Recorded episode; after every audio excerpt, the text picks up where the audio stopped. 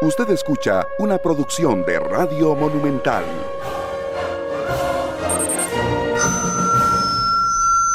¿Qué tal Costa Rica? ¿Qué tal? Muy buenos días. Realmente, yo no sé ustedes, pero yo me emociono cuando oigo el himno y, por eso pedí que lo dejáramos entero, el himno al 15 de septiembre, eh, porque yo creo que hoy, como nunca, ese himno nos tiene que hacer reflexionar sobre lo que es nuestro país sobre las cosas que hay que cambiar y también sobre las cosas buenas que hay que, que cuidar. Y entonces comienza septiembre, muy adornado con el calificativo bicentenario, eh, pero en una situación muy difícil, muy difícil y no podemos dejarlo pasar. Eh, dentro de una serie de, de teorías de que uno no debe preocuparse de las cosas más serias, que uno solo debe hablar de lo positivo, eso digo, como experiencia por la retroalimentación que recibo cada mañana, que son ustedes en el 847474, que son ustedes en el otro teléfono, que son ustedes de miles de maneras que se comunican y que se comunica tanta gente con tantas situaciones tan difíciles que dice uno santísima, o sea, sí estamos por una situación muy difícil, lo cual no significa, y por eso ese himno nos da una visión diferente y ojalá que una acción diferente, lo cual no significa bajo ninguna circunstancia que estamos vencidos, que todo va a salir mal a futuro, que no, al revés. Este es un pueblo trabajador, un pueblo que destaca por muchísimas cosas, hombres y mujeres de un país que ha estudiado, que se ha forjado muchísimos en la educación, que todavía nos falta darle el gran empujón a la educación que ha estado en una situación tan, tan, tan difícil, desde antes de la pandemia, durante la pandemia y en este momento. Pero también hay un ejército de hombres y mujeres que quieren que esto no pase, que son los padres y madres de familia de estos niños y niñas que han sido más afectados por la situación de la, eh, de la educación y también los maestros y maestras responsables que están muy preocupados por esta situación. También tenemos, eh, eh, ¿qué les voy a decir? Un ejército de desempleados que andan buscando trabajo y falta trabajo en todas partes, falta, eh, perdón, en todas las necesidades falta trabajo. Desde la gente más humilde hasta la gente mediana, hasta personas muy preparadas que están buscando trabajo y no lo encuentran. Esa es otra situación que debe preocuparnos y ocuparnos. Si el tema no es que digamos que eso pasa, porque sí pasa, el tema es que nos ocupemos en que eso se vaya venciendo poco a poco. La reactivación económica no llega ni lejos, pero tenemos todos que colaborar en ver y en descubrir también qué es porque todos tenemos opinión en este maravilloso país. ¿Qué es lo que hay que hacer en Costa Rica para que los políticos entiendan a un 70% de la población que dice, no, ese es el partido más grande, no me interesa votar, no voy a votar, este país y sus políticos no merecen mi voto? Y en una democracia, ¿qué pasa con eso? No está bien. Tienen las personas tienen que buscar y tienen que comprometerse y tienen que decir qué les parece de las personas que ustedes creen entre esa gran oferta que tenemos, qué personas de verdad podrían ayudarle a este país con muchos atributos, algunos de ellos esenciales. Y entonces nos pesca este bicentenario también, pensando mucho sobre política, sobre alta política, sobre cómo hacemos para elevar el nivel de la política y de la política electoral en Costa Rica. ¿Cómo hacemos? Para que esto no caiga en un lugar lleno de barro, solo batir barro todo el mundo y viendo a ver quién insulta al otro, viendo gente que se ocupa en montar cosas eh, eh, de, de, todos, porque ahora abre uno y recibe que tal hizo tal cosa, que el otro hizo tal otra. Y eso no es, eh, cada persona, de acuerdo a lo que piensa, ve quién no me gusta lo que hizo, el otro no me gusta lo que hizo, el otro sí me gusta y el otro tal vez podría ser bueno. Y hablo de, hombres, pero también hay mujeres en la, en la oferta presidencial. Que la oferta presidencial es enorme, sí, pero hay que, hay que revolver, ¿verdad?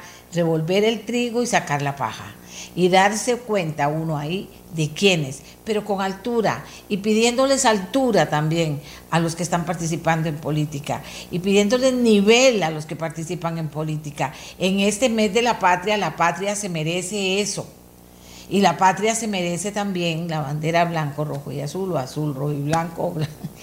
Eh, nuestra amada bandera se merece estar encima de la mesa de primero Costa Rica. Y eso es una realidad, eso es una realidad.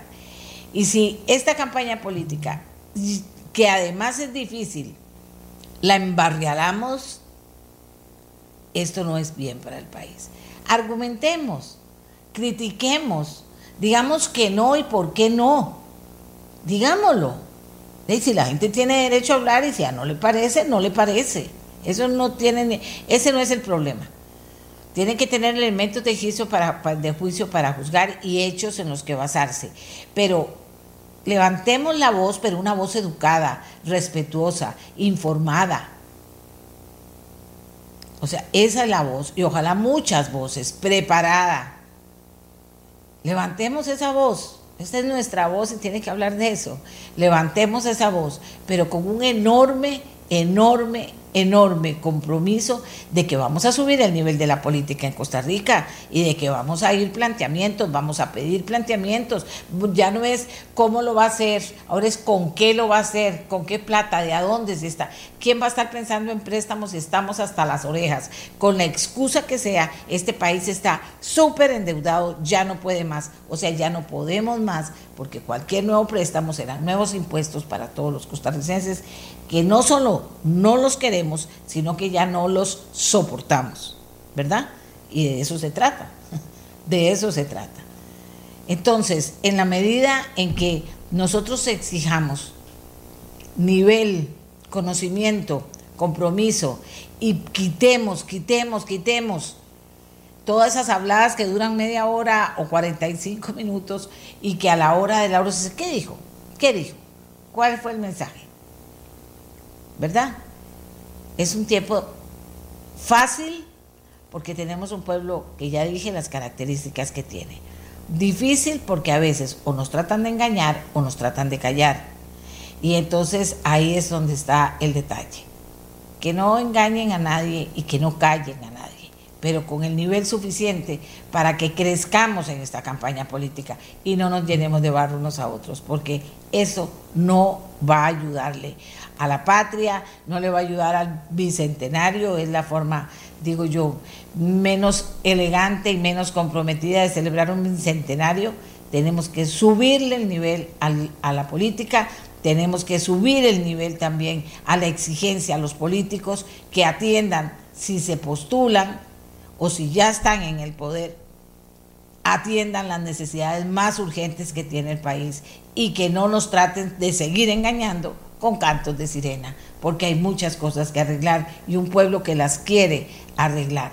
Pero de verdad, para que haya un país que en general todo se va a poder mover, se va a reactivar y vamos a poder fortalecer proyectos importantes que van a estar dando vueltas ahorita en nuestro país, pero que vamos primero que todo, a participar en una campaña política elevando el nivel hasta donde cada uno de nosotros pueda, sin caer en trampas y menos sin caer en, en vulgaridades, en ofender a la gente, en palabrotas en redes sociales para creer que es que soy muy, muy inteligente porque tiré cuatro palabrotas inaceptables en redes sociales para opinar. ¿De acuerdo?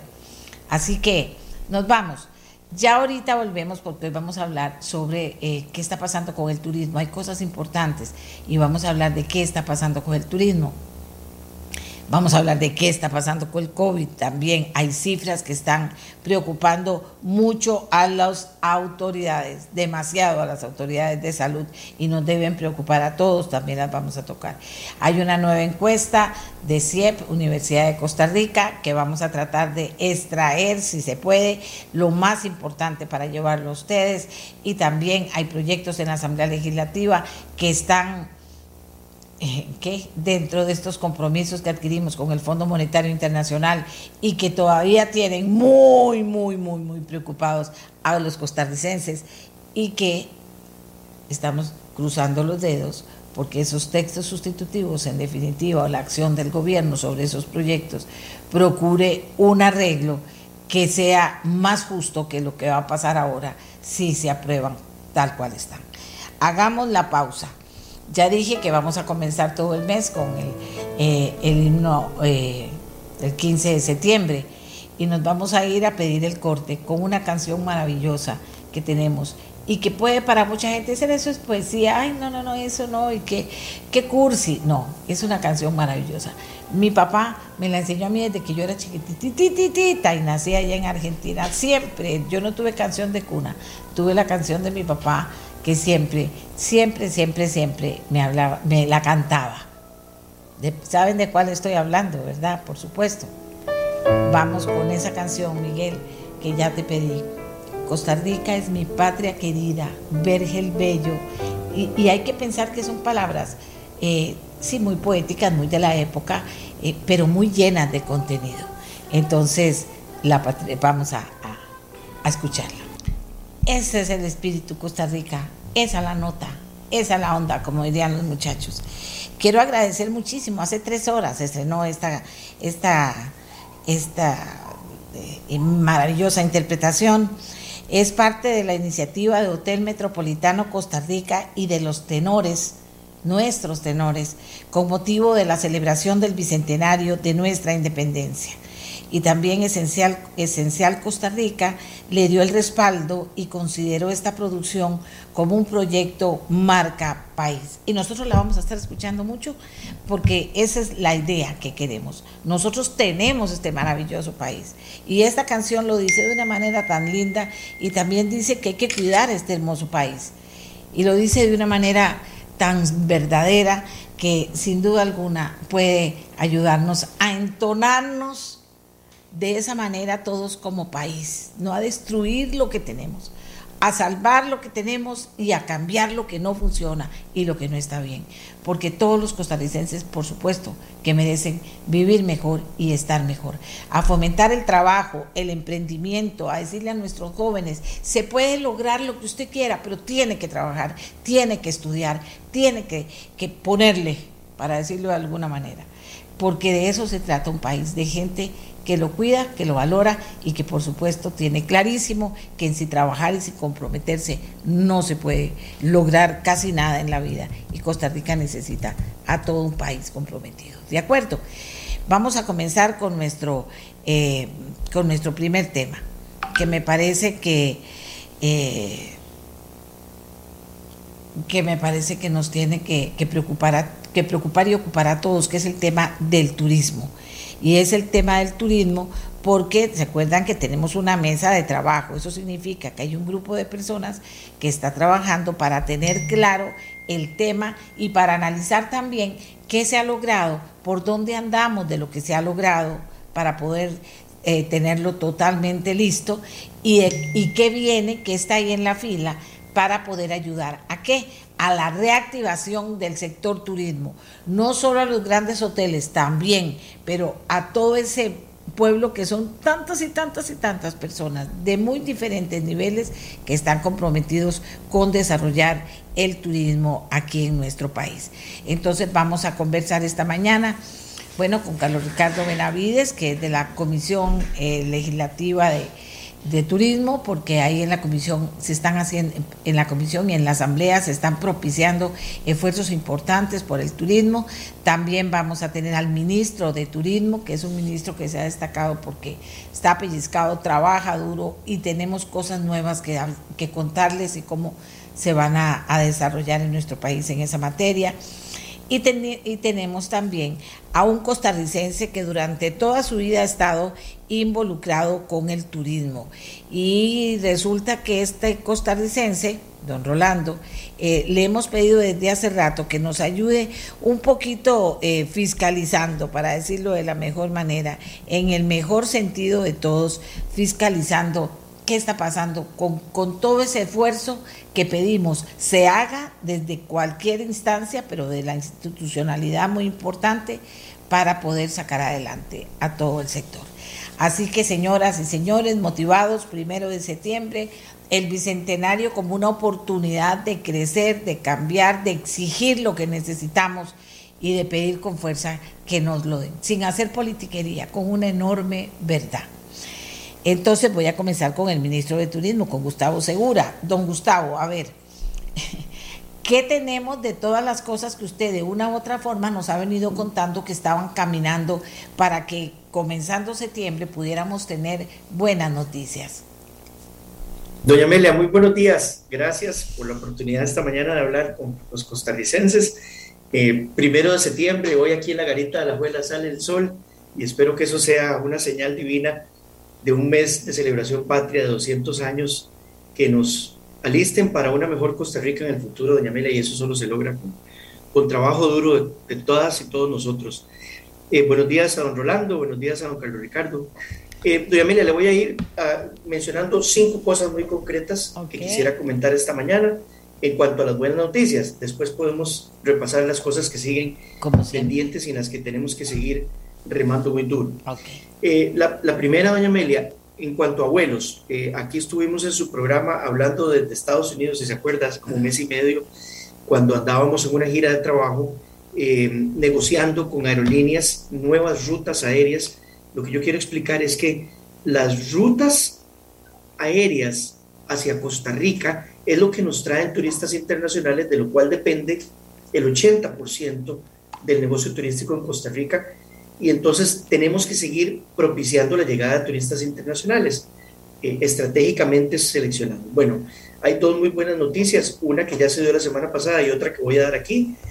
Eh, la primera es que American Airlines, eh, después de esa negociación que hicimos allá, nos anunció que a partir de noviembre abre tres vuelos por semana desde Chicago al aeropuerto Juan Santa María y un vuelo por semana desde Chicago al aeropuerto Daniel Oduber de Guanacaste. Eso es buenísimo, porque en Chicago hay una concentración altísima de turistas meta para Costa Rica. Bueno, gracias a Dios, doña Amelia, United no se quedó atrás.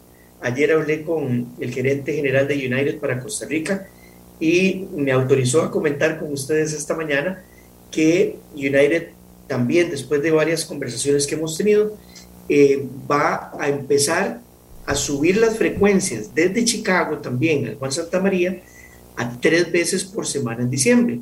¿Qué nos pone eso, doña Emilia? Nos pone que desde Chicago vamos a tener en dos aerolíneas seis vuelos semanales a San José y uno a Guanacaste. Entonces, podemos empezar a pensar cómo va a estar la temporada alta del turismo, ¿verdad? Eh, con mucho más disponibilidad de vuelos desde los mercados más importantes. Y otra extraordinaria noticia, United había descontinuado un vuelo bien interesante que es desde Washington, D.C., desde el aeropuerto Tules y ya nos anuncian que a partir de diciembre, con una frecuencia de dos veces por semana, United empezará a volar desde Tules en Washington. Entonces, eh, al principio de año, doña Amelia, una vez yo comenté con usted en el programa que lo que veíamos en aquel momento, con las variables de aquel momento, es que la aspiración era llegar a un millón de turistas al final del año. Hoy podemos decir con mucha alegría y mucha ilusión que lo que esperamos es que para el final del año Ojalá le lleguemos al millón seiscientos mil turistas. Yo estoy viendo ya la posibilidad con esta disponibilidad de asientos, pero además con tres cosas más. El prestigio de Costa Rica en los mercados internacionales, la estabilidad en las medidas de apertura que hemos hecho. Nosotros no hemos ido un día poniendo un, requisito y otro día quitándolo, un día metiendo una cuarentena y otro día quitándolo. No, nosotros hemos sido estables en las medidas de apertura. Eso es lo que hace que las aerolíneas programen vuelos Así es que eh, para el final del año vamos a haber crecido a 1.600.000, que es un 60% más que el 20, por supuesto.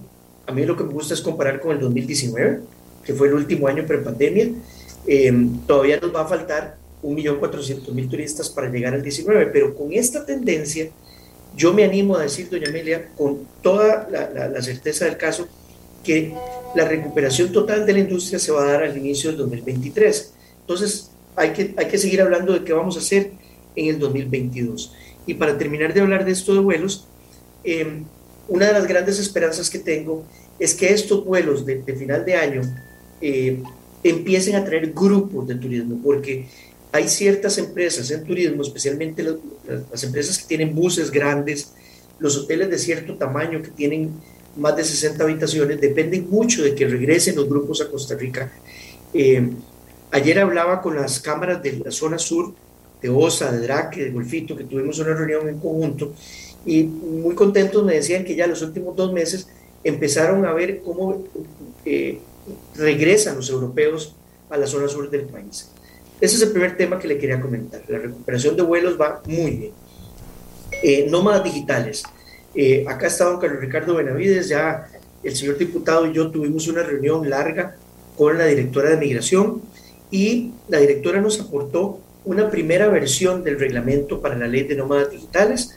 Eh, encontramos en la reunión varias oportunidades de mejora, eh, pero bueno, eh, para eso era la mesa, esa reunión de trabajo que tuvimos, ver un borrador inicial y empezar a darle matices para que la ley sea práctica y rápida. le puedo decir, doña Amelia, que mm, ese reglamento va en la dirección correcta ya para hoy. Ya tenemos, en el caso del ICT, una nueva versión en borrador eh, mejorada. También la Dirección de Migración dijo que iba a trabajar en, mejoras que discutimos ese día y para la próxima semana ya tenemos una nueva reunión. Eh, así es que yo espero que antes de que termine el mes ya tengamos ese reglamento, eh, pues en, leyes y decretos que también ahí nos tienen que ayudar para sacarlo muy rápido. En esa misma línea de los reglamentos, doña Amelia, hay otra legislación que firmamos desde abril, que es la ley de marinas. La ley de Marinas tiene una particularidad para, para la reactivación económica y es que le permite la entrada a Costa Rica por un periodo de, de, por lo menos seis meses, perdón, de un máximo de seis meses, a, los, a lo que se llaman los superyates, que son yates de más de 84 pies, o sea, yates de más de 25 metros. Eso es un negocio que en Costa Rica no era legal, ahora ya lo va a hacer y abre un nicho de mercado de turismo náutico para las marinas que contrata muchísimo a la pesca deportiva local, contrata muchísimo alimentación, chefs, abastecimiento. Eh, bueno, le quiero decir con mucha alegría, Daniela, que tuvimos una reunión larga también, como de cuatro horas, con eh, el sector privado de marinas y ya tenemos una versión eh, acordada de un reglamento para que esos superyates lo antes posible puedan hacer esa actividad que se llama en el sector charteo, es decir, que puedan hacer tours legalmente en Costa Rica, que es una actividad, repito, altamente eh, encadenadora de servicios y que atiende un nicho de mercado que va a ser nuevo para Costa Rica, que es el turismo náutico de alto nivel. Eh, la, otra cosa que le quiero comentar, doña Amelia, eso sí depende totalmente del ICT. Em, el ICT regula el tema de los carnets para los guías y las guías de turismo. Ya habíamos hecho una em, una extensión de la validez de, los carnets de los guías para que no tuvieran que someterse a costos ni procesos para marzo del 2022 y ya estoy hablando con el departamento respectivo ICT Doña Amelia para hacer una extensión durante todo el año 2022 porque tenemos que ser consecuentes y lo que estoy diciendo es que el año 2022 va a ser el año de la recuperación y estamos pidiendo que otros sectores y otras instituciones le ayuden a todos los subsectores del turismo a pasar bien el 2022, pues el ICT tiene que hacer lo mismo. Así es que vamos a hacer una extensión de la validez de los carnets de las guías y los guías de turismo por todo el año 2022. Y termino diciendo la noticia que creo que ya, ya ha circulado por varios medios, que es el hecho de que mañana 2 de septiembre llega a Golfito el primer crucero. Después de más de año y medio de no ver un solo crucero en Costa Rica, ya va a llegar un, crucero de los pequeños con aproximadamente 150 pasajeros y eso marca, doña Amelia, el regreso de un segmento de mercado importantísimo para eh, las costas de nuestro país. Em, paro aquí, doña Amelia, y si me da chance ahorita antes de las 145 hablar de las oportunidades. Ok, muy bien, gracias, muchas gracias. Bueno, cosas bastante concretas, parece. ¿Qué piensa don Carlos Ricardo Benavides, que de todas formas va de la mano desde la Asamblea con lo que significan eh, los proyectos que, que ya se votaron y los que vienen en fila, don Carlos Ricardo, y de todo esto que nos cuenta el ministro, usted fue ministro de Turismo también, que, ¿cómo lo ve y, qué nos cuenta nuevo? Muy buenos días, doña Amelia. Un saludo a don Gustavo y a don Rolando. Eh, a don Rolando que lo veo que está como con, agua ahí atrás. Ahora ojalá nos cuente por dónde anda. Pero, eh, y bueno, un saludo a los que nos están escuchando y viendo. Primero, estoy muy entusiasmado con las noticias sobre los nuevos vuelos. Me parece que efectivamente lleva razón el ministro eh, en cuanto a lo positivo en lo que refiere al mercado desde eh, Chicago. Creo que es sumamente importante y la recuperación del vuelo eh, a Washington también tiene un significado relevante. Estamos hablando de dos ciudades distintas que son adicionales a las ciudades desde las que tradicionalmente hemos tenido la mayor cantidad de vuelos desde los Estados Unidos, que es nuestro principal mercado. Y yo lo mismo que ha, dicho el ministro, veo con optimismo eh, la nueva temporada alta a partir de diciembre. Pensaba, por supuesto, que es relevantísimo eh, el tema de la vacunación. Entre más rápido vacunemos a la gente y entre más rápido la gente tenga primera y segunda dosis, creo que tendremos más oportunidades de convencer a los turistas del mundo entero, no solo de los Estados Unidos y Canadá, sino del mundo entero, de que vengan a Costa Rica y por supuesto que los procesos eh, de aceleración de la vacunación en Estados Unidos y en esos destinos, eh, o más bien en esos mercados eh, principales hacia Costa Rica también son muy relevantes para que estas personas tomen la decisión de viajar. En Estados Unidos, como todos lo sabemos, ya resolvieron que en el caso tanto de AstraZeneca como de Pfizer, aquellas personas que hayan recibido la segunda dosis, a los ocho meses estarán recibiendo la tercera dosis de esos medicamentos y en el caso de Johnson Johnson están por anunciar las, las, autoridades estadounidenses la finalización de estudios que les permitirán también decir a partir de cuándo alguien que haya sido vacunado con la única dosis de Johnson Johnson puede y debe ser vacunado con una segunda dosis. Así que eso también tendrá un impacto indudablemente en la decisión de viaje de estas personas. Eh, tengo también que decir que en el caso de la Asamblea Legislativa, bueno, eh, el tema de nómadas digitales sigue siendo un tema muy importante para nosotros y particularmente para mí. Em, hemos dado seguimiento a las acciones que han hecho desde el Poder Ejecutivo, tanto la Dirección de Migración como el, el, ICT y el señor ministro de Turismo. Estoy convencido de que ellos están buscando la mejor solución, la forma de reglamentar la ley de una manera que no se convierta en un problema y que no burocratice el proceso de ingreso de estas personas y la aprobación de sus documentos para poder obtener la visa de nómada digital. Quiero decir que eh, son ya bastantes los países en el mundo que han estado avanzando. Por lo menos tenemos noticia de 13 países que ya tienen una legislación en términos de la visa especializada pero que otros muchos ya la están constituyendo. Costa Rica se ha, se ha vuelto un referente en la región al respecto, incluso me han comentado autoridades de migración que la movida rápida que hizo eh, Panamá para eh, tener la condición eh, o la visa de nómada digital se ha visto entorpecida justamente porque lo hicieron administrativamente sin, una, eh, sin el respaldo de una legislación novedosa.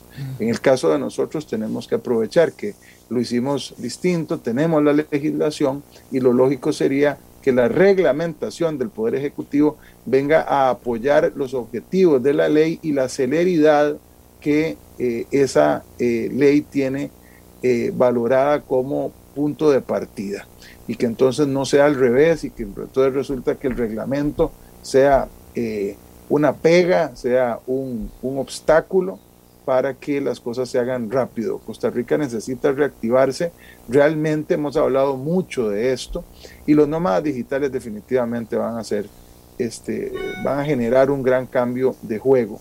Hemos estado en reuniones, yo en las últimas semanas, muchas reuniones con gente interesada en atraer nómadas digitales eh, gente interesada en enviar desde otros países nómadas digitales a Costa Rica, ansiosos de que esté listo el reglamento para poder hacerlo. Sí sabemos y quiero también compartirlo, aunque me parece que a la persona que, que, le corresponde dar más detalles, es la dirección o la directora de migración, pero sí sabemos que esa dirección ha venido trabajando fuerte en la plataforma digital que la misma ley dispone para que se realice todo el trámite desde eh, el extranjero en esa plataforma digital y entonces la gente pueda realmente tramitar de manera muy ágil eh, la visa eh, una vez que comprueba los requisitos para ser nómada digital. Y finalmente, para no acaparar aquí el tiempo, y sé que don Rolando seguramente nos, nos tendrá que decir cosas relevantes, tengo que decir que avanza muy bien el proyecto de ley de atracción de inversiones fílmicas, ya fue dictaminado, después de dictaminado se revisó en el primer día de mociones 137, es decir, cuando el plenario lo devolvió a comisión para revisarlo, se le aprobaron importantes ajustes.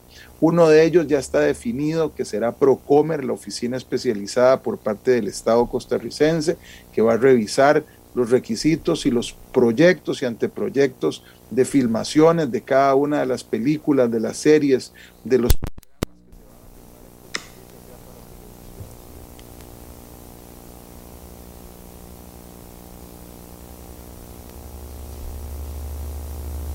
se revisó en el primer día de mociones 137. Estamos de vuelta.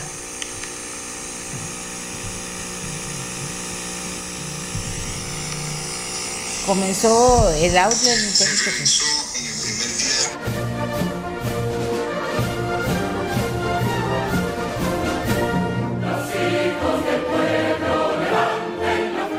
Miguel, está entrando el audio de Carlos Ricardo, podemos seguir.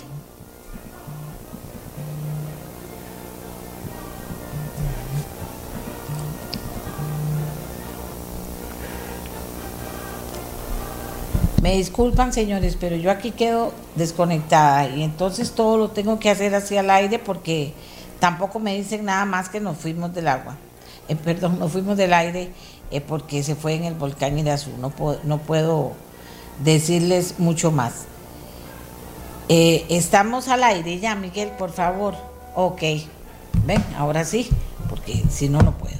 Estaba hablando don Carlos Ricardo. Miguel, eh, eh, por favor decime en qué quedamos, hasta dónde quedamos, o perdón que don Carlos Ricardo o alguno de los invitados, pero era don Carlos Ricardo el que estaba conversando. ¿Me escucha, don Carlos Ricardo? Sí, doña Amelia, aquí estoy. Eh, lo que ignoro fue a partir de cuándo dejamos de escucharnos. Creo que cuando yo estaba hablando del proyecto de ley de atracción de inversiones fílmicas. ahí, exactamente. Y bueno, lo que decía es que va muy avanzado, que ya vamos para el segundo día de mociones 137, que es la, las mociones de devolución, estamos muy optimistas, que hay eh, eh, muchísimo movimiento, que hay comunidades que se están preparando ya, cantones que han se han declarado amigables con la atracción de inversiones fílmicas, que vamos a tener a Procomer como la oficina especializada para revisar documentos de cada proyecto fílmico de manera que puedan recibir esas, eh, los beneficios que la ley les va a otorgar y que además eh, un ajuste que le acabamos de hacer al proyecto es que además de producciones internacionales se van a admitir las coproducciones internacionales con empresas o personas nacionales, de manera que ampliamos el rango o la base de las personas o empresas que van a recibir los beneficios para que Costa Rica se constituya en un, en un gran eh, receptor de atracción de este tipo de filmaciones, tanto de cine, televisión y otras plataformas. No sé, eh, lo digo de forma resumido, resumida, pero eso es de lo último que estaba hablando de este, de este proyecto de ley de atracciones fílmicas que esperaríamos estar sacando antes de que termine el mes de septiembre. Oigan ustedes, eso es trabajo también para toda la para toda la gente que ha escuchado y que, que ha estudiado y que le gusta trabajar en este tipo de empresas. Es una oportunidad interesante. Don Gustavo Segura tiene que salir corriendo. Dice que dijo las buenas noticias, pero le falta algo que es la preocupación por lo que no ha pasado todavía en el campo del turismo. Adelante, don Gustavo. Sí, doña Amelia, gracias. Le agradezco la oportunidad de despedirme de todas las personas. Quería mencionar que un brazo importantísimo para poder llegar a ese 2023 que yo creo con toda la esperanza del mundo que va a ser un año de bonanza turística en Costa Rica, todavía uno no ve eh, salir a la luz algún programa bancario específico de crédito para el sector turismo. Eh, ¿verdad? Eh, eh, eso es algo que yo sé que hay al menos dos o tres instituciones bancarias trabajando en ellas porque se han reunido conmigo, pero bueno, se requiere mucha coordinación con su jefe porque hay algunas reglas bajo las cuales juega el sector bancario que necesitarían un respiro y como siempre he dicho yo, requiere un entendimiento de que el sector turístico es estratégico para la reactivación económica rural y costera de Costa Rica.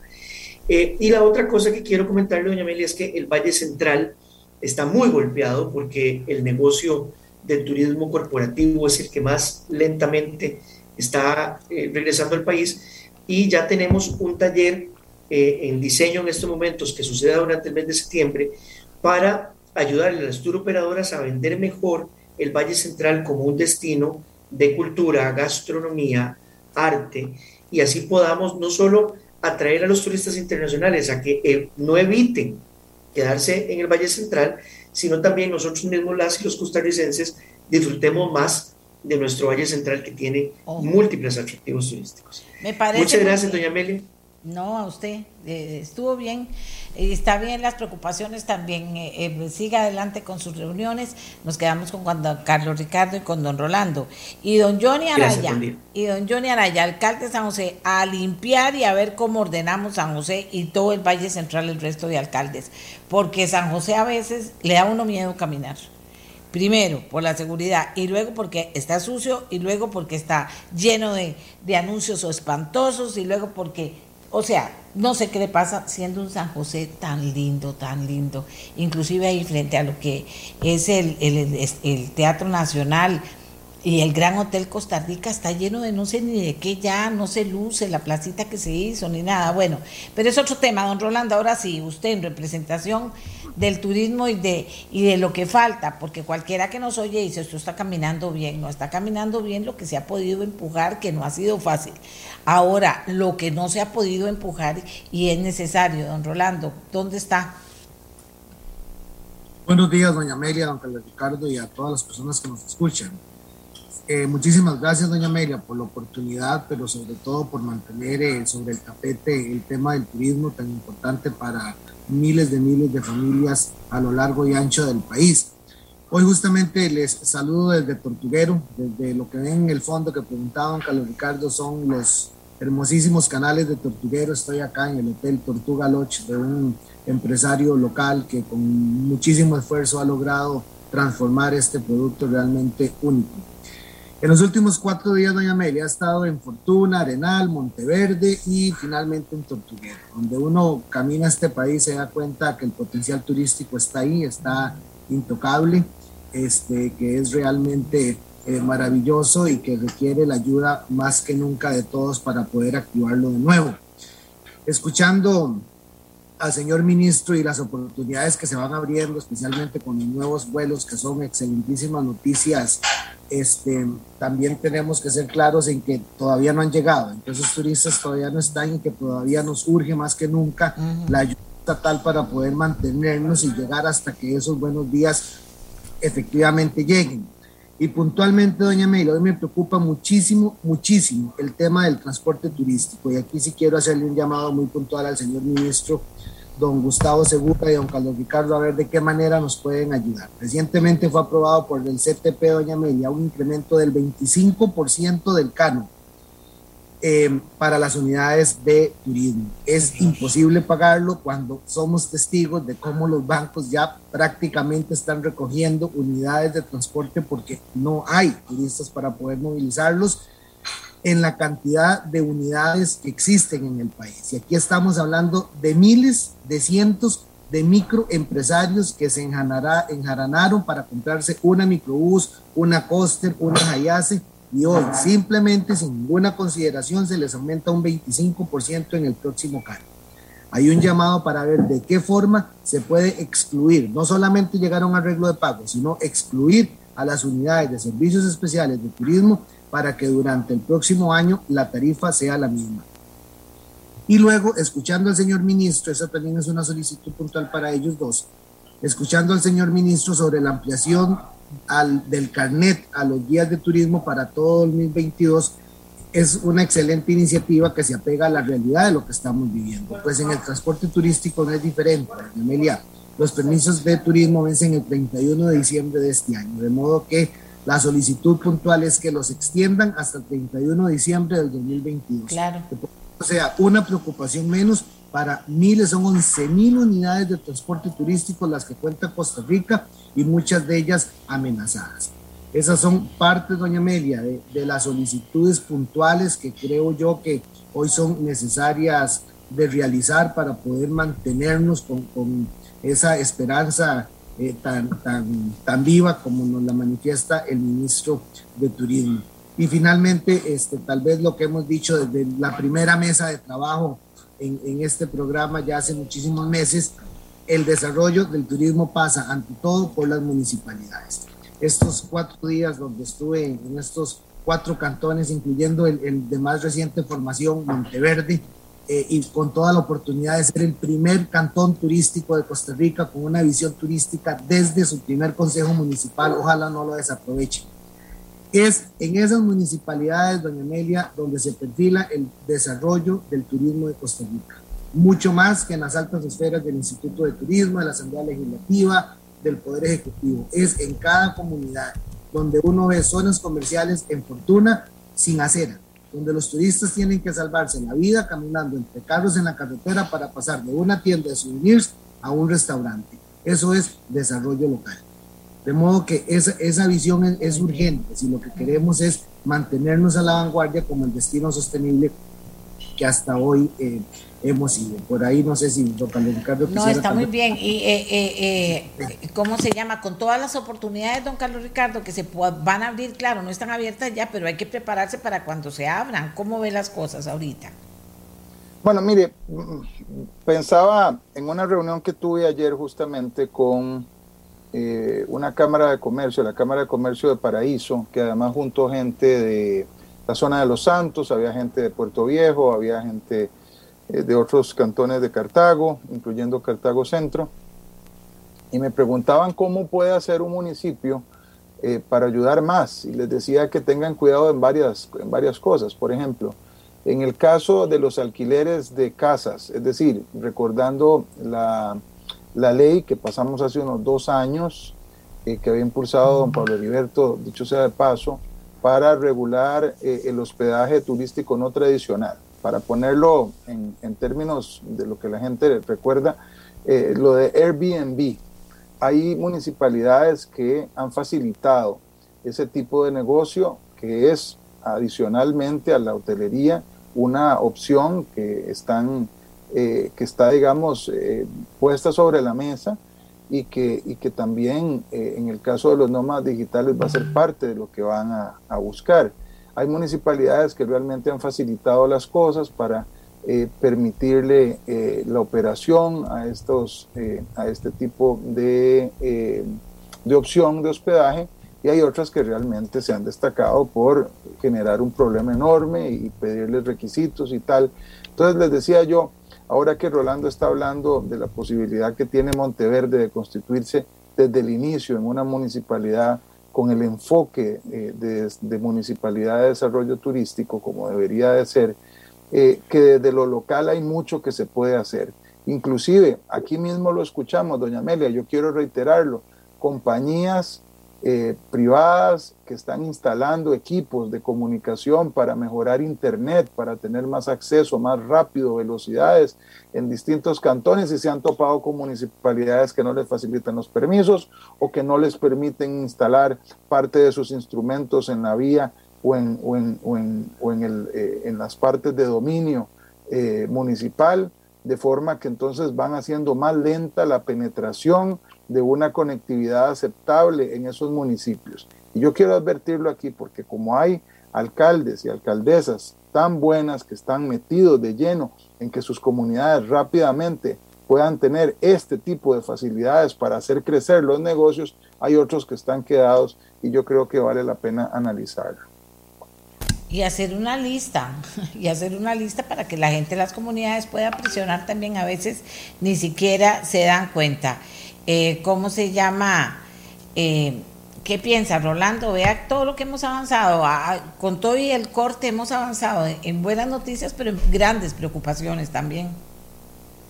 Sí, doña Amelia, efectivamente, bueno, yo pienso que, vamos por buen camino en el sentido de que el país tiene el potencial, de que tenemos un producto maduro, que tenemos una gran cantidad de empresarios eh, de todo tamaño que toman el riesgo eh, de apostar por el sector, eh, donde veo justamente hoy desde donde estoy este, en esta conversación en, Tortuguero y recuerdo la primera vez que vine a este hotel de inspección hará unos 25 años por ahí y esta es justamente la segunda vez que vengo. He venido muchas veces a Tortuguero, pero la segunda vez que vengo a este hotel en 25 años después, otra cosa. O, sea, es un producto de clase mundial, un producto que uno fácilmente lo pone a competir con los mejores hoteles de África, de, de esos hoteles exclusivos de safari, donde el mundo viene a ver este tipo de desarrollo. Ayer justamente parte de las actividades este, nos llevaban a, y estas son las, las partes cuando hablan de reactivación económica y que tal proyecto y tal otro para reactivación económica, al final lo que, de lo que se habla es de un rostro humano que hay detrás de eso. Y me cuento la experiencia. Ayer este, nos llevaron en el paseo por los canales del Tortuguero, hasta que llegamos a la desembocadura de un canal en el río, de ahí caminamos unos 800 metros sobre la playa para llegar a una casa totalmente aislada donde vivía donde vive un matrimonio con sus dos hijos pequeños y ahí reciben a los turistas. Ahí les dieron una tortilla, eh, un gallo de queso, arroz con leche, una, una pipa, el agua de una pipa, que ahí mismo la parten, la, la, la bajan del palo, etcétera económicamente ya recibe un beneficio. Eso ayer le cambia la vida a alguien, ya es una preocupación menos, ¿verdad? Entonces, cuando uno logra entender que ese derrame económico que permite el turismo a lo largo y ancho del país es necesario, es urgente, que hay gente que es la única opción que tienen para sobrevivir y vivir decentemente, es donde uno podría entender que todos los niveles de decisión del país están enfocados en facilitar para que eso funcione. Entonces, cuando yo veo que nos suben un 25% el canon de transporte para las microbuses de turismo de este país, uno dice, aquí algo no está funcionando.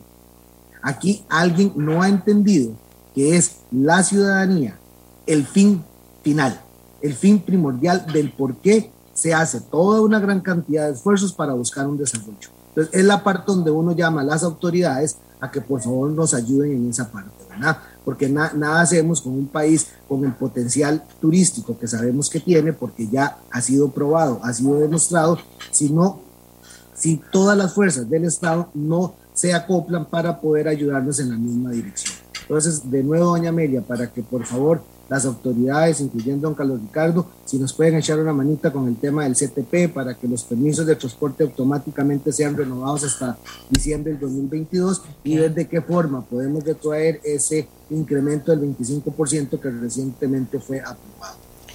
Eh, don Carlos Ricardo, bueno, yo le agrego a don Johnny Araya que haga una campaña y limpie San José y vea a ver qué hacemos, porque aquí San José, que es un lugar tan bonito, se ve horrible. Don Carlos Ricardo, eh, eh, eh quiero nada más pedirle que me, que me haga el cierre. Aparte de lo del CTP, que es muy importante, esto que acaba de decir Rolando, está el otro tema, y usted es muy sintético, por dicha, para, para, hacer, para explicar, está el tema de la reglamentación, estamos hablando de nómadas digitales y estamos hablando de algo que podría ser muy efectivo si es eficiente y si no se podría quedar ahí dando vueltas si no se termina de resolver. Sí, bueno, vamos a ver, quiero comentar lo del CTP porque creo que don Rolando tiene mucha razón.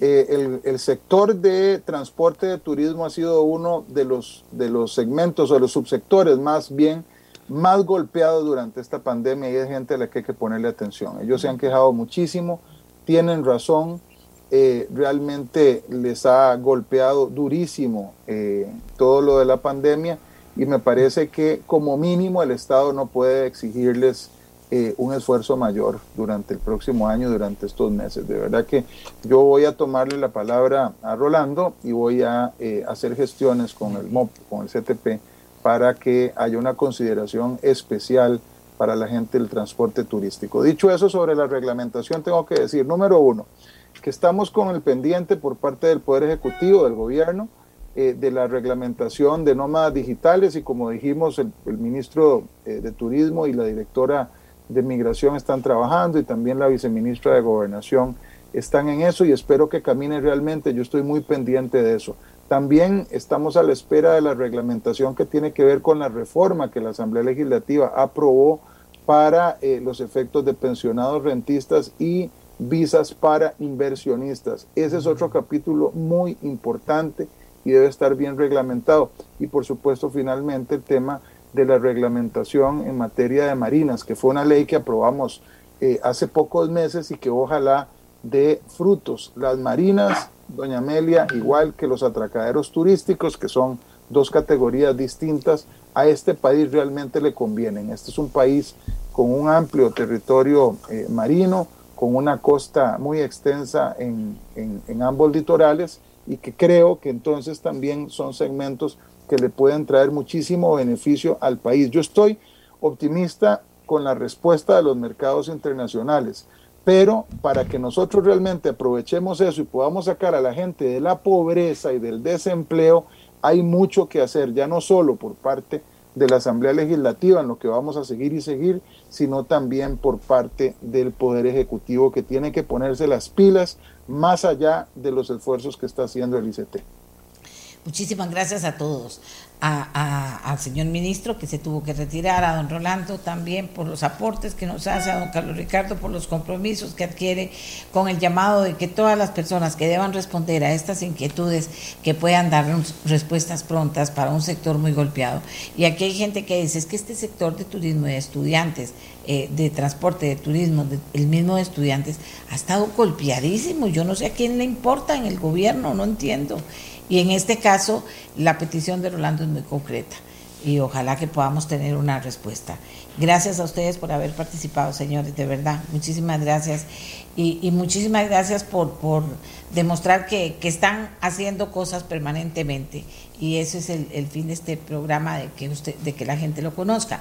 Don Pablo Heriberto está súper archi recontra ocupado. Ya la próxima vez estará con nosotros también con su lista. Hacemos una pausa, Costa Rica, vamos a revisar números que están preocupando a las autoridades en materia de COVID. Esto no lo podemos dejar guardado en la gaveta. Hagamos una pausa y ya regresamos. Y a los que dijeron, ¿qué fue esa patriótica con los tenores? Al final vamos a ponerla completa, pero aquí nada más un pedacito. Gracias Hospital Metropolitano, gracias a Francis Durman y su familia por una hermosa iniciativa de unirse al bicentenario.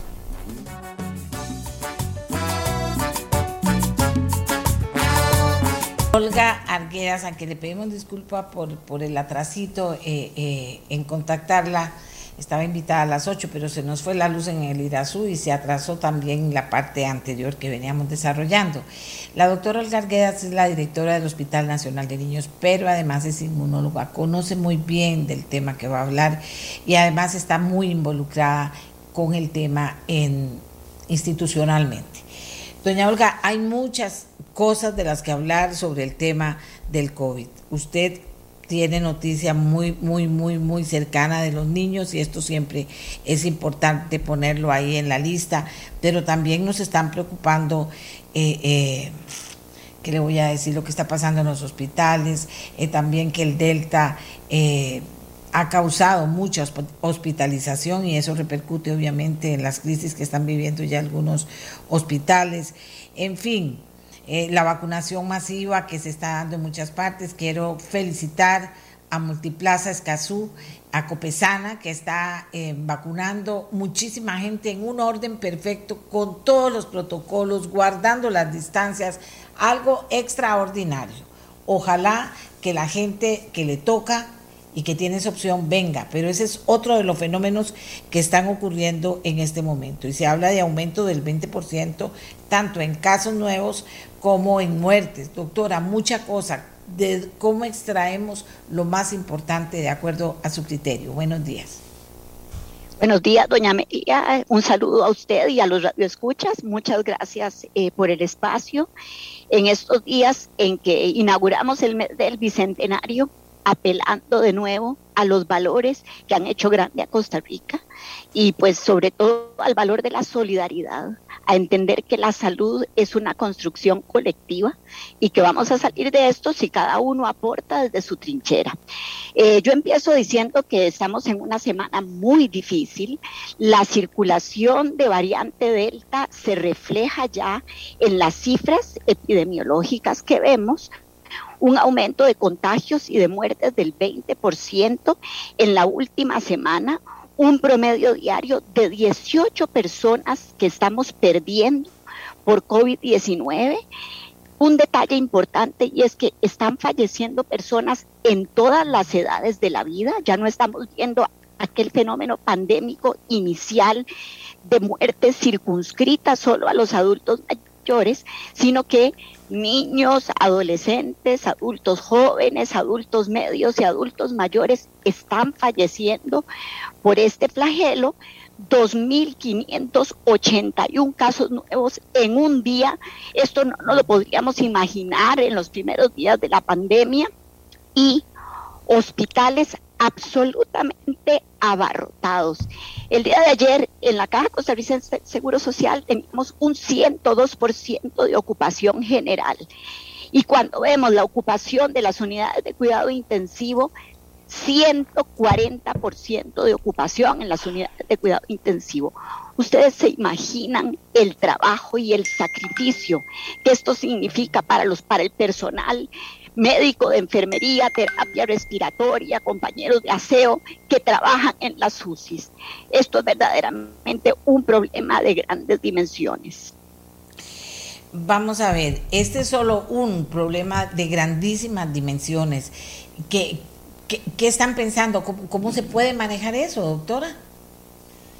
Bueno, Elia, yo creo que necesitamos eh, hacer un llamado a la conciencia. En los hospitales hacemos esfuerzos enormes de expansión, reorganización, compartir recursos, pero necesitamos que la población, y en esto usted hace una labor realmente ejemplar, entienda que la pandemia, aunque estemos cansados, no se ha terminado se va a terminar, porque hay que mantener siempre la esperanza, pero no se ha terminado. Y quizás este momento es uno de los momentos más críticos. La variante Delta produce una, un incremento abrupto y explosivo en el número de casos. Datos muy gruesos extraídos de, los análisis de, del inciensa nos muestran que hace una semana teníamos más o menos un 15% de circulación, perdón, hace dos semanas un 15% de circulación de variante Delta. Ya la semana pasada teníamos un 50% de circulación de variante Delta. Vamos a ver cómo se comportan los datos de, esta semana, pero pronostico que van a ser mucho mayores. Entonces, ¿cuál es, cuál es el mensaje práctico? Porque yo creo que ese es, ese es el objetivo, que las personas entiendan, en primer lugar, que hay que vacunarse, porque la vacunación nos protege de enfermedad grave, nos protege de estar hospitalizados. El segundo mensaje, aunque estemos vacunados, hay que utilizar las medidas de protección. El vacunado no puede pensar que esa es una licencia para actuar como actuábamos antes de la pandemia. Hay que seguir con la mascarilla, hay que seguir lavándonos las manos y hay que seguir evitando en lo posible la socialización. En lo posible. Doctora, ¿y qué pasa con nuestros niños y niñas? Bueno, nuestros niños y niñas de manera paralela han tenido un incremento eh, importantísimo en el número de contagios y en el número de hospitalizaciones y pues también lamentablemente en el número de muertos. Eh, los niños, el 80% de los casos de las hospitalizaciones pediátricas provienen del hecho de que los niños tienen a sus padres infectados. Entonces, ¿qué sucede? Aquellos niños, sobre todo los que tienen factores de riesgo, terminan en un hospital y una pequeña proporción de esos niños eh, fallecen lamentablemente. Yo le quiero decir un ejemplo muy gráfico. Hoy, primero de septiembre, tenemos 11 niños hospitalizados por COVID-19. Hoy es un día tranquilo tranquilo. Cuatro están en cuidado intensivo, pero esta cifra de 11 era lo que en los meses de enero, febrero, marzo y abril teníamos en un mes. Hoy lo tenemos en un día. Caramba. Eh, doctora, eh, ¿tenemos el dato aproximado de cuántos de los afectados actuales están vacunados? Bueno, yo no lo manejo, doña Elia, no lo manejo, no lo manejo en este momento. Sé que hay un grupo de trabajo del Comité Central de Farmacoterapia que está eh, estableciendo esta cifra, pero ese dato no lo manejo yo. Doctora, y, volviendo a los niños, ¿qué pasa eh, con el tema de los niños? Entonces, ¿cómo cuidarlos? Porque también está el virus este sincitial, pero también está el COVID y también está la mascarilla y también está no exponer a los niños, o sea, eh, es, es, es complicado. Dice, deben los niños de en los maternales, ¿cómo dice? Deben ir niños a maternales que no usan mascarilla o debe ser obligatorio también. Vea qué cosa más seria. ¿Cómo hacemos? Sí, eh, esas, esas son excelentes porque la mascarilla en general se recomienda en mayores de dos años. Los niños menores de dos años, salvo algunos casos especiales de niños que son muy talentosos y disciplinados, es difícil de que la utilicen, pero existen, existen esas, esas maravillas pequeñitas que con menos de dos años utilizan la mascarilla de manera rigurosa. Yo los veo aquí en el hospital todos los días. Sin embargo, la recomendación internacional es que la mascarilla debe usarse a partir de de los dos años y por supuesto hay algunas excepciones en aquellos niños que tienen algunas condiciones neurológicas particulares. Los niños que estamos hospitalizando por COVID en su vasta mayoría son niños pequeñitos, son niños no escolares y por eso pues hemos insistido en que a pesar de este panorama los niños deben seguir asistiendo a las escuelas. En las guarderías yo creo que cada padre, cada madre de familia, cada cuidador debe valorar las condiciones que la guardería le ofrece. Cuando la guardería ofrece condiciones apropiadas, pocos niños, distanciamiento, lavado de manos, medidas adecuadas de reporte, solidaridad entre los padres de que si un niño amanece enfermo no lo manden, yo creo que pueden ir. Si no es así, es mejor que se queden en la casita. Ahora, doctora, ¿en los maternales niños mayores de dos años deben usar la mascarilla o no la deben usar? Sí, claro, claro que sí. Claro que sí. Y si, un doctor le dice, y si un doctor les dice en los maternales o varios o una doctora, etcétera, les dice que no la usen. Bueno, Eh, es difícil entrar en confrontación con, los colegas, pero, pero siempre hay que responder así.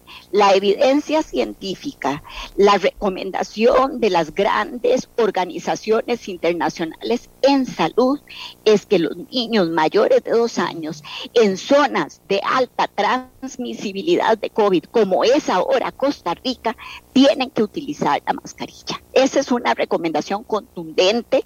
Pueden entrar a las páginas de la Organización Mundial de la Salud, del CDC de los Estados Unidos, del CDC europeo y van a encontrar una reiteración de esto que yo les estoy.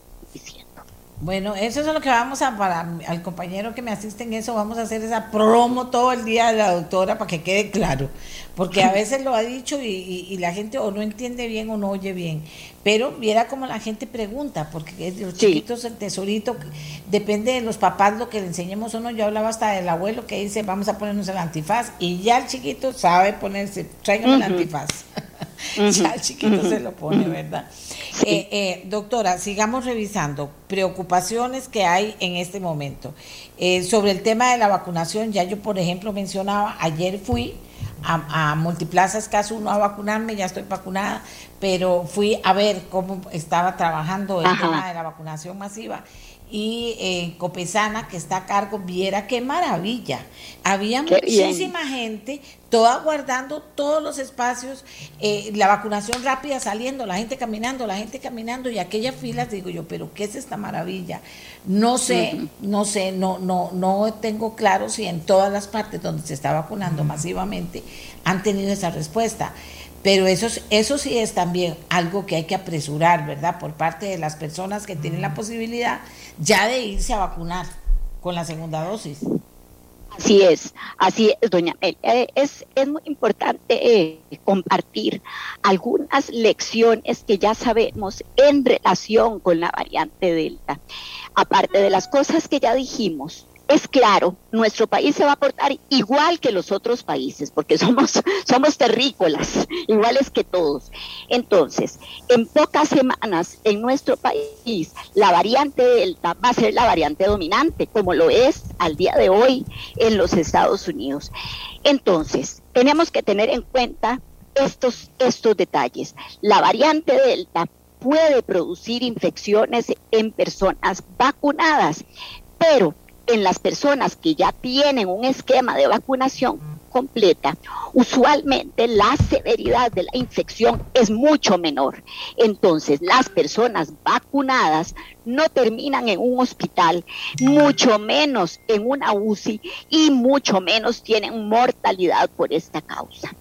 ¿Por qué las personas vacunadas tienen que seguir usando mascarilla? Porque a pesar de que no se enferman tan gravemente, igual tienen la posibilidad de transmitir la infección. Entonces, los vacunados, doña Amelia, como usted o como yo, por solidaridad, tenemos que seguir usando la mascarilla y aplicando todas las medidas de prevención. ¿Cuál es otra ventaja de estar vacunado? Las personas vacunadas que se infectan hay evidencia científica muy reciente que demuestra que además parecieran ser diseminadores del virus por menos días que aquellas personas que no tienen vacuna.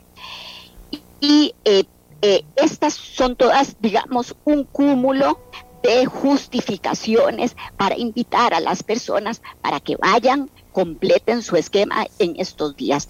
Yo sé que la campaña de vacunación, que a todos nos entusiasma mucho, porque es la mejor manera de salvar vidas, está caminando bastante bien, pero exhorto al público a acudir y a los compañeros míos de trabajo de la caja a trabajar con entusiasmo, con gentileza, con toda la paciencia del mundo, a explicar y a dejar satisfecha a cada persona.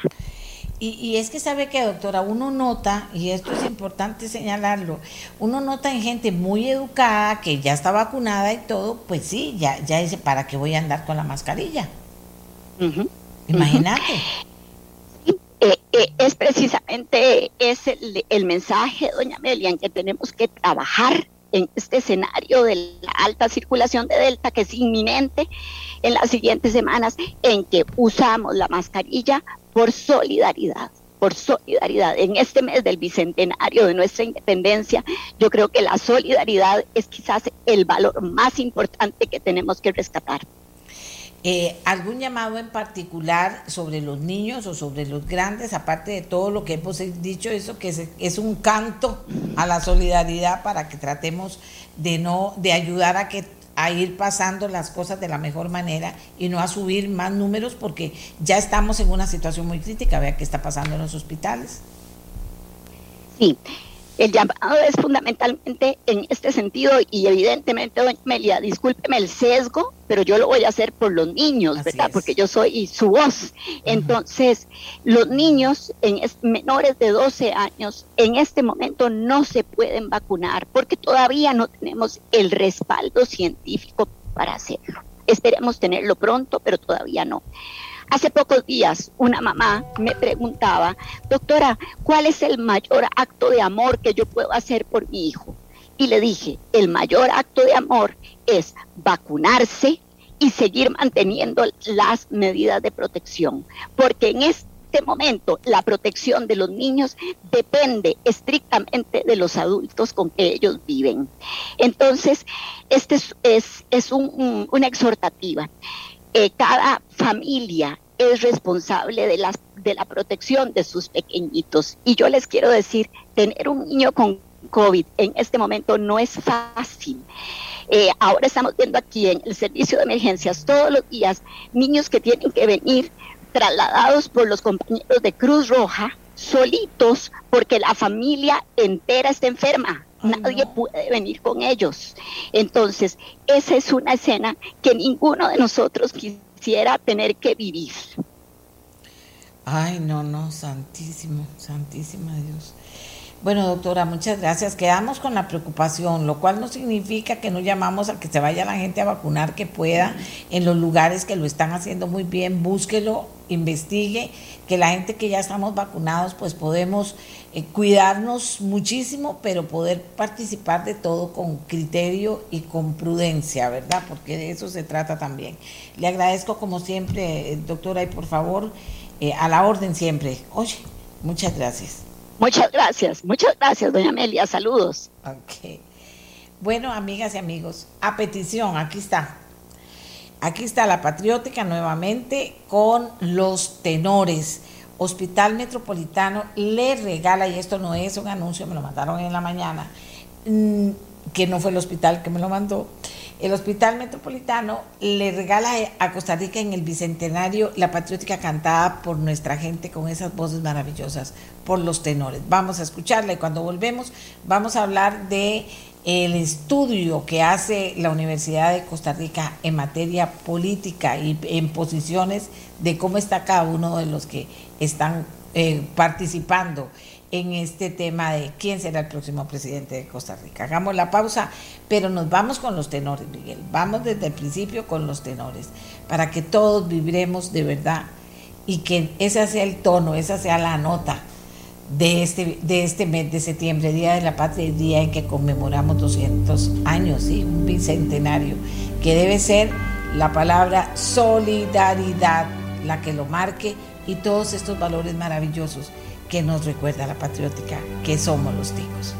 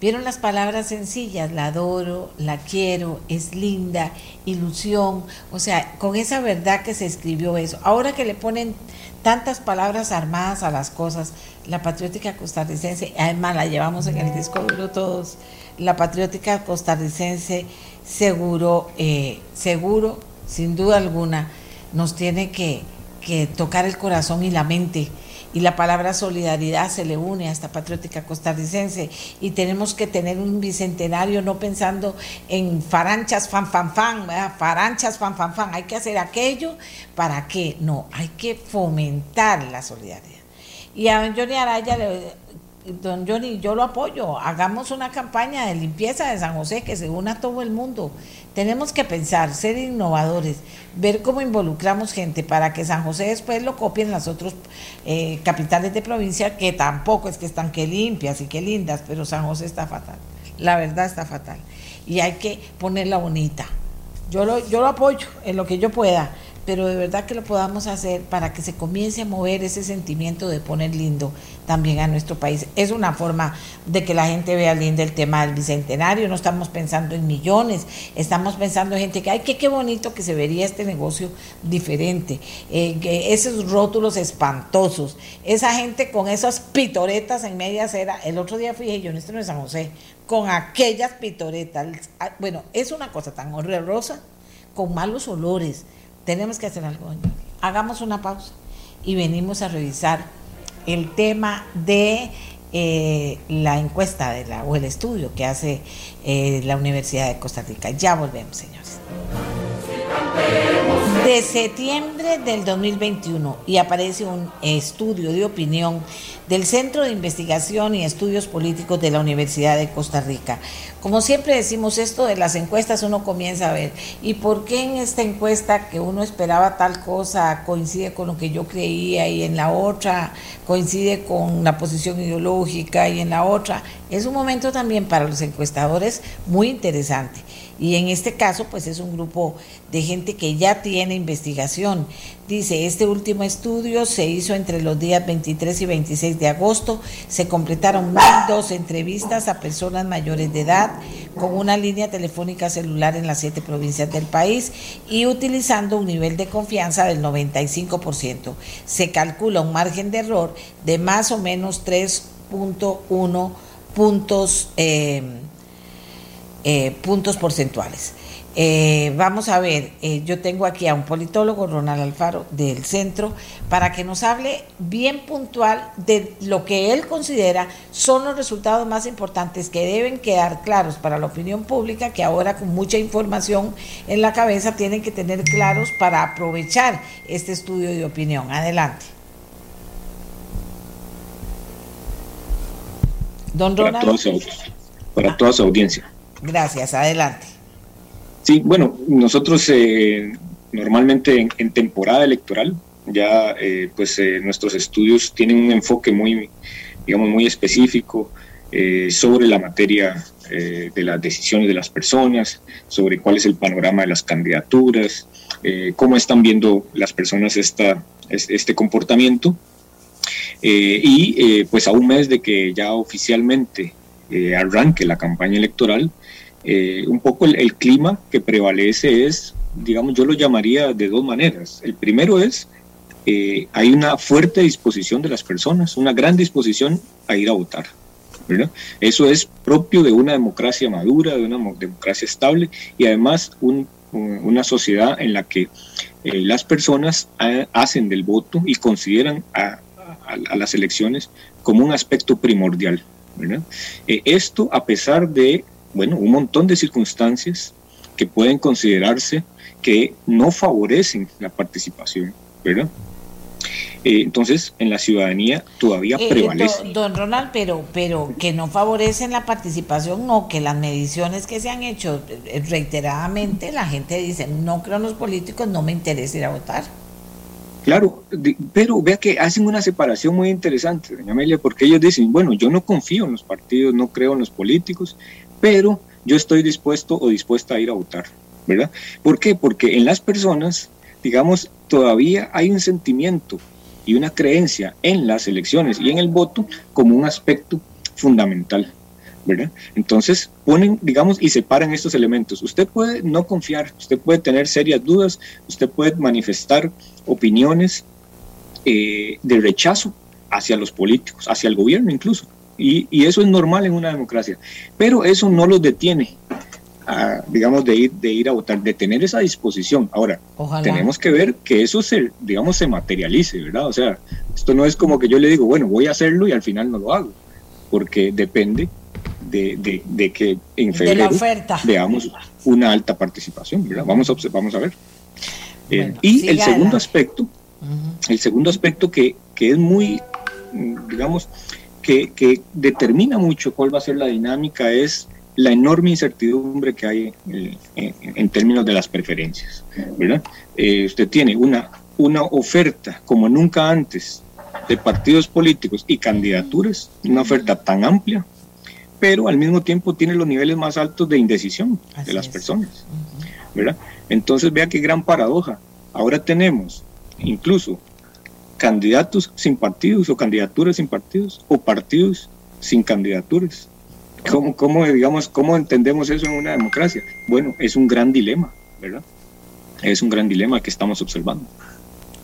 Sí, y cómo lo entendemos es también importante, porque de entender lo que pasa o de ver lo que ha pasado en otros países, que se ha llegado a esto. A esto que estamos viviendo nosotros, que o sea, eso es más democracia, menos democracia, mejores resultados, peores resultados, todo eso ya se podría medir de acuerdo a las experiencias. Yo sé que cada país es diferente, pero de acuerdo a las experiencias que se han dado y que se han repetido. Eh, sí, es un, es un buen elemento para considerar, ¿verdad? Eh, sin duda, por ejemplo, uno diría, bueno, que en un, en un sistema electoral, en una democracia, en el que hay más opciones para elegir, digamos, de alguna forma eso podría reflejar una, un mayor pluralismo, ¿verdad? Hacen más ofertas, más opciones, más eh, opciones a dónde, de dónde elegir. Ahora, ¿cuánto de eso, cuánta de esa oferta logra cautivar a las personas? Esa es la gran pregunta que tenemos hoy día, porque todo apunta a que una mayor cantidad de oferta, no necesariamente como está ocurriendo ahorita, no es el reflejo de que entonces las personas se están de manera masiva eh, integrando, ¿verdad? O están tomando la decisión de ser parte de estos movimientos. No hemos observado por ahora, y ya terminaron todas las convenciones de los partidos, eh, y no hemos observado estos movimientos masivos de respaldo, ¿verdad? Usted, usted lo ve, eh, usted anuncia eh, en, su, en su programa eh, diario, que es muy escuchado, usted anuncia una, se ratificó una candidatura, se eligió a, un, ¿verdad? A, uno de los candidatos o candidatas ya en la convención. Bueno, pero ¿dónde está la respuesta masiva de la ciudadanía? No, no la vemos, no. no la estamos observando. Entonces, por ahí hay una, hay una distancia, la gente tiene una distancia con los políticos y dependerá de cómo la dinámica electoral se vaya desarrollando. ¿Verdad? que es un elemento muy importante. Eh, eh, pero, pero usted vio que, qué interesante, que me pareció a mí de los resultados, que el coronavirus pasó de ser el principal problema del país en la medición de abril 2021, o sea, hace poquito fue eso, y a estar en el sexto lugar para agosto del 2021, para ubicar el desempleo, el costo de la vida y la situación económica y la corrupción como las tres principales preocupaciones. Eso sí es muy concreto, por ejemplo. Sí, e, e, ese es un fenómeno bien interesante porque, eh, bueno, en varias mediciones que nosotros hemos tenido, el coronavirus eh, sobrepasaba al desempleo, por ejemplo, o a, la situación económica, y ni se diga, digamos, a la corrupción. Eh, pero eh, en estas condiciones y en estas circunstancias, más bien, pues el énfasis de las personas, lo que, lo que las personas demandan, las personas, los grupos organizados, la sociedad en general, es eh, pues prestarle atención a aspectos como el desempleo, como el costo de vida, ¿verdad? Y demandan soluciones ahí. Eh, y además el tema de corrupción. Entonces, vea que la campaña, la campaña va, va a tener que girar alrededor de estos temas. y porque si no, la gente entonces va a sentir que no le están prestando atención, ¿verdad? Que, los, que, no los están escuchando. Aquí, Amelia, un aspecto importante va a ser, si esta elección va a ser un voto, por ejemplo, por convicción, digamos, por convencimiento, que pareciera que no es lo que está, lo que estamos observando, o si va a ser un voto más bien por, eh, por, por, por, la duda, ¿verdad? o por, charanga. Eso sería lo peor, eso sería lo peor. A usted como politólogo, ¿qué le llama la atención de todo este fenómeno de tantos, de tantos candidatos, como ha pasado en otros países? Vuelvo a repetir, y, y por las mismas consideraciones, falta de liderazgos importantes, falta de creer en los políticos y escándalos que, que también minan la confianza en el sistema, o sea, hay, hay mucha cosa ahí, ¿verdad? Pero, pero eh, bueno, también que, que, en este país todo el mundo siempre se ha creído presidenciable, que eso es importante, de chiquitillos. Los muchachos, no sé si ahora las chiquitas, pero en mi época sí yo quiero ser presidente. Y había un montón y, y algunos llegaron. Entonces, usted como politólogo, ¿cómo ve eso? Aquí es que eso es importante, la lista sigue creciendo. La lista sigue creciendo y pareciera que no tiene techo eh, por ahora, porque, vea, yo, yo, yo mencionaría tres cosas ah, con respecto a esto que usted me pregunta. La primera es, bueno, esa, esa gran oferta, ¿verdad? Eh, eh, es interesante porque nosotros le llamamos a esto la municipalización de la competencia electoral. Y déjeme explicarle por qué. Bueno, porque eh, en otra época el bipartidismo se empezó a romper, se empezó a debilitar en, las, en la elección municipal en Costa Rica. Y luego eso lo que hizo fue contagiar a la elección nacional, ¿verdad? Y ahora ya tenemos varias elecciones municipales en, los, en las que eh, también se da ese fenómeno de la municipalización, muchos partidos políticos este, compitiendo en, en, la elección. Entonces ahora parece que ya también se contagió la elección nacional. Entonces ahí hay un fenómeno de que primero el, el, el, laboratorio de la experimentación política pasa primero por lo municipal y luego llega a, a la elección nacional. Ahí lo estamos viendo en esos dos fenómenos. Lo segundo es que hay cada vez más eh, candidaturas que manifiestan su intención por ir por la doble por la doble postulación. Sí, qué horror. Entonces, eh, digamos, hay, hay un juego ahí, un juego a que, bueno, yo busco la visibilidad de una elección presidencial, pero mi interés puede ser que esté centrado en la Asamblea Legislativa. Y ojo que hay que, digamos, prestarle atención a eso porque son cada vez más las personas que, que, que se comportan, digamos, siguiendo esa lógica. Ajá. Y tercero, un aspecto interesante que es vamos a ir a una elección con la mayor cantidad de candidaturas y en donde además hay, eh, eh, vamos a romper el récord de mujeres aspirando a la presidencia de la República. Uh -huh. es, es, la, es, la, primera vez en la que vamos a tener este, por lo menos cuatro de ellas eh, eh, compitiendo por la elección presidencial y eso habla, digamos, de una democracia que va, digamos, consolidándose con el paso del tiempo. Aquí también decía Daniel Calvo, politólogo en el programa, decía que esto es una guerra de enanos y ustedes también tienen como resultado que ningún aspirante político alcanza el 20% de apoyo. Eso es una realidad. Sí, es una realidad y hoy, hoy día la, esta elección va como en dos, como en dos actos, ¿verdad? Uh -huh. Como si fuera una obra de teatro. Primero, el primer, la, la primera etapa eh, es eh, lograr estar, lograr alcanzar niveles de apoyo que le permitan estar en una segunda ronda. Sí, que va, que va a verla, que ustedes también hacen esa afirmación que se ha hecho aquí en el programa. Que hay segunda ronda, hay segunda ronda. Por el hay momento. una eh, muy alta probabilidad de que eso ocurra porque ningún partido político tiene el apoyo necesario para evitar esa segunda ronda. Uh -huh. Entonces la primera, la primera etapa de la carrera va a ser eh, entrar en una segunda ronda. Y lo segundo va a ser, ahora sí, recomponer los apoyos de cara a una elección en abril, por ejemplo, ¿verdad? Que puede ser que no sea una tarea sencilla, ¿verdad? Ve, ve lo que les está ocurriendo a algunos partidos a lo interno. Claro. Han tenido serias dificultades para lograr eh, mantener la unidad, digamos, partidaria dentro de sus propias filas. Ahora imagínese usted juntando a ese montón de, ¿verdad? A ese montón de candidaturas en, en rebeldía, ¿verdad? Que van a quedar fuera de la, de la elección este, de abril. Eso, eso no. Pero a mí me llama la atención que ustedes ponen aquí este, este dibujito, ¿verdad? Que ejemplifica cuáles son los partidos políticos más mencionados. Y ustedes ponen PLN, PUSC, PAC, del tamaño casi de PLN y PUSC. ¿Mencionados para qué? ¿Para bien o para mal? Movimiento Libertario parece fuerte, Frente Amplio también, Restauración. Pero a la par seguimos con el Plus PAC. ¿Sí o no? Bueno, Bueno, pero ah, ¿por qué? ¿Esto es, una medición? ¿Es que ellos están tan fuertes o es que están tan débiles? No sé, ¿qué significa? Bueno, eh, digamos, uno diría, estos son los partidos, eh, eh, son los tres únicos partidos que han dominado la, o han controlado el Poder Ejecutivo en 70 años, ¿verdad? Liberación, que es el que más experiencia tiene ahí. La Unidad, que fue el partido más importante en la primera década del siglo pasado, ¿verdad? Porque ganó dos elecciones ahí y ahora el PAC, que es el partido que ganó dos elecciones en esta década, ¿verdad? Entonces, creo que desde luego en la ciudadanía eso tiene un, hay un reflejo ahí, ¿verdad? Importante.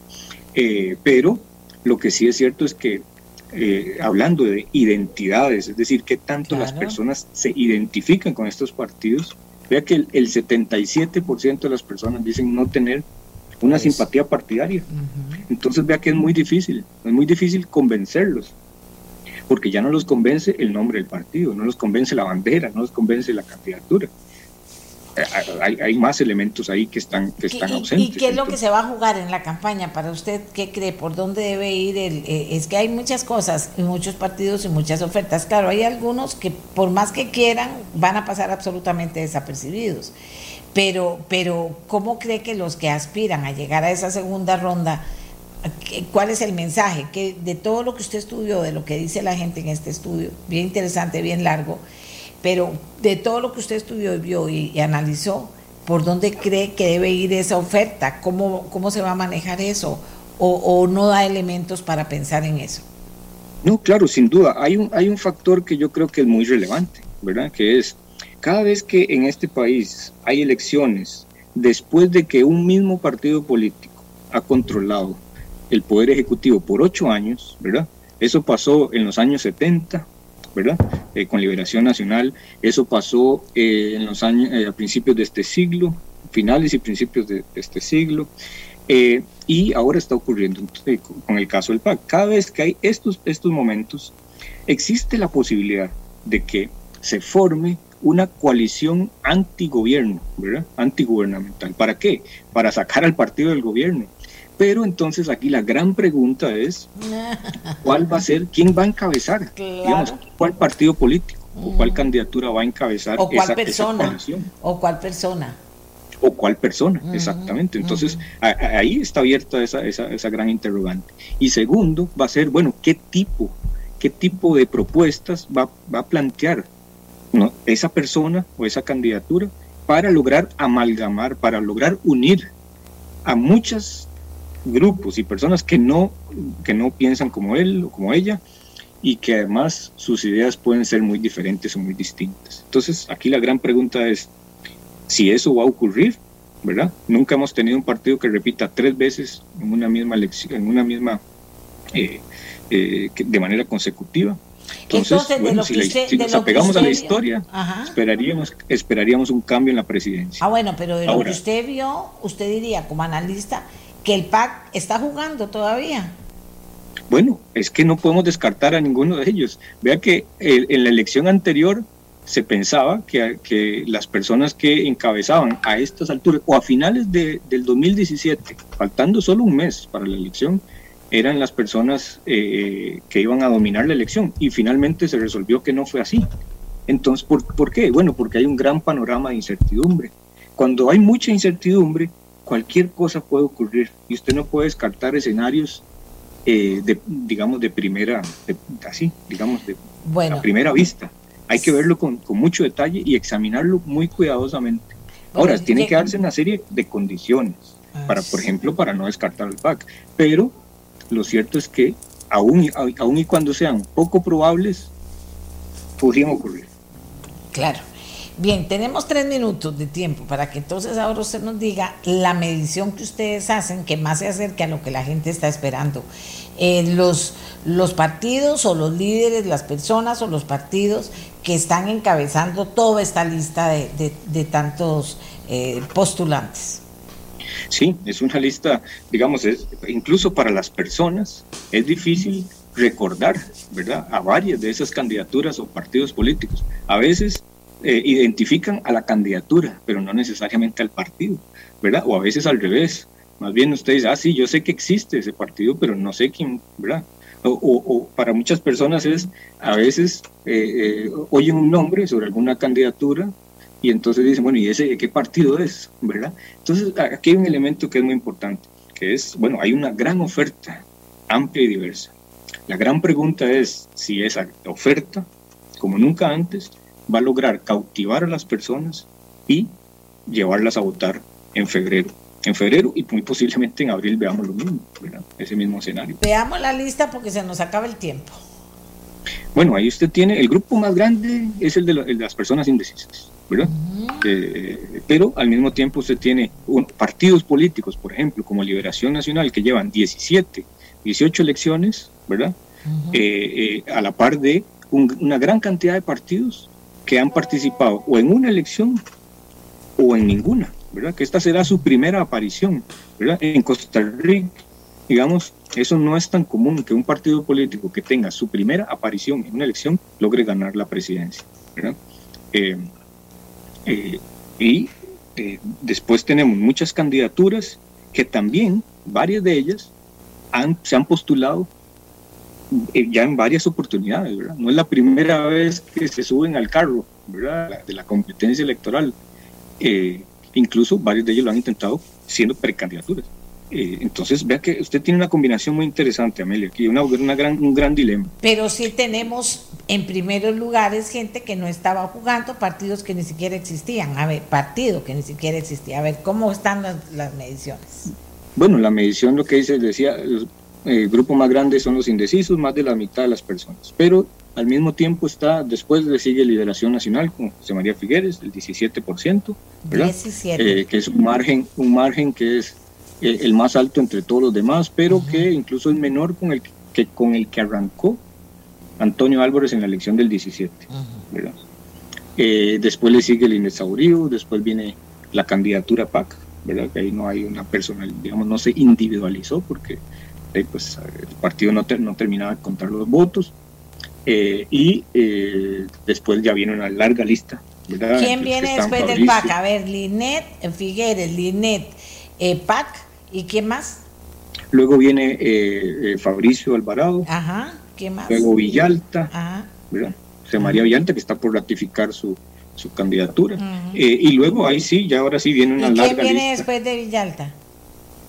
Después de Villalta están, lo, digamos, está los Rolando Araya. Ah, bueno que son nombres fuertes ahora en esta elección. Rolando Araya, Fabricio Alvarado, no son José María Villalta, no son, no son cualquier nombre, como usted bien dice. No son primerizos. no, no, son, no, y hay tal incertidumbre que es bueno situarlos a ellos, porque luego lo que viene, porque yo leí el estudio, usted me mandó, eh, eh, y luego lo que viene son casi nada. Sí, Luego hay, se reparten con muy poquito, ¿verdad? Lo que pasa es que, bueno, claro, nosotros lo reportamos, las personas lo mencionan y eh, somos desde luego muy respetuosos con, con esas opiniones y ahí está toda, digamos, toda la lista. Y ahí nos echaron el himno del 15 de septiembre, lo cual quiere decir que se nos acabó el tiempo, pero muy interesante, muy interesante. Tenía el rato de no hablar con usted.